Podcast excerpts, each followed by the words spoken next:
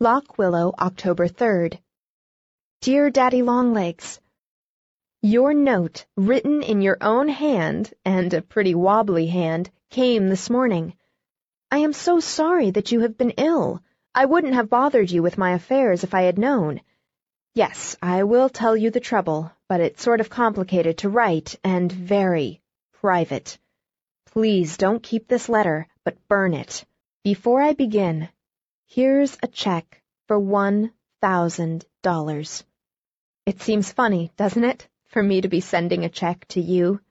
Where do you think I got it? I've sold my story, Daddy. It's going to be published serially in seven parts and then in a book. You might think I'd be wild with joy, but I'm not. I'm entirely apathetic. Of course, I'm glad to begin paying you. I owe you over two thousand more. It's coming in installments. Now, don't be horrid, please, about taking it because it makes me happy to return it. I owe you a great deal more than the mere money and the rest I will continue to pay all my life in gratitude and affection. And now, Daddy, about the other thing.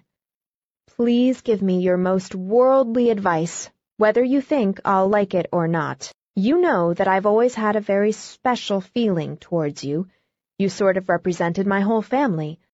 But you won't mind, will you, if I tell you that I have a very much more special feeling for another man?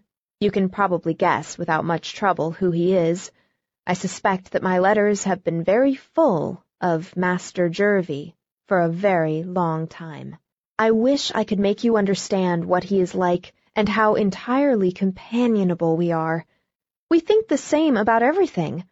I am afraid I have a tendency to make over my ideas to match his. But he is almost always right. He ought to be, you know, for he has fourteen years' start of me. In other ways, though, he's just an overgrown boy, and he does need looking after. He hasn't any sense about wearing rubbers when it rains. He and I always think the same things are funny, and that is such a lot. It's dreadful when two people's senses of humor are antagonistic. I don't believe there's any bridging that gulf. And he is...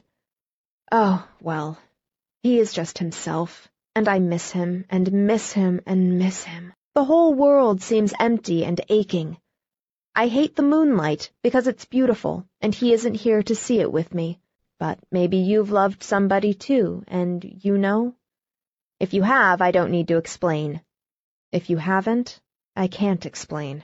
Anyway, that's the way I feel. And I've refused to marry him. I didn't tell him why. I was just dumb and miserable. I couldn't think of anything to say. And now he has gone away imagining that I want to marry Jimmy McBride. I don't in the least. I wouldn't think of marrying Jimmy. He isn't grown up enough. But Master Jervie and I got into a dreadful muddle of misunderstanding, and we both hurt each other's feelings. The reason I sent him away was not because I didn't care for him, but because I cared for him so much. I was afraid he would regret it in the future, and I couldn't stand that. It didn't seem right for a person of my lack of antecedents to marry into any such family as his. I never told him about the orphan asylum, and I hated to explain that I didn't know who I was. I may be dreadful, you know, and his family are proud, and I'm proud too. Also, I felt sort of bound to you. After having been educated to be a writer, I must at least try to be one. It would scarcely be fair to accept your education and then go off and not use it. But now that I am going to be able to pay back the money, I feel that I have partially discharged that debt.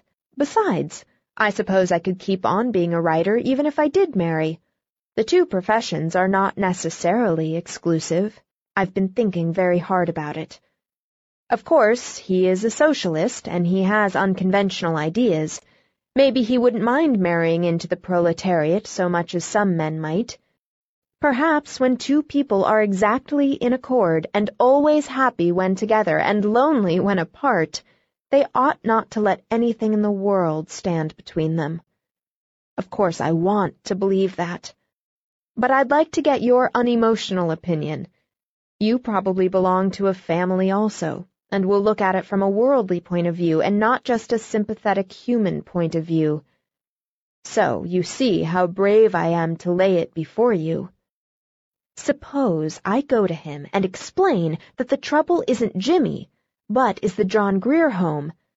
Would that be a dreadful thing for me to do? It would take a great deal of courage. I'd almost rather be miserable for the rest of my life. This happened nearly two months ago. I haven't heard a word from him since he was here.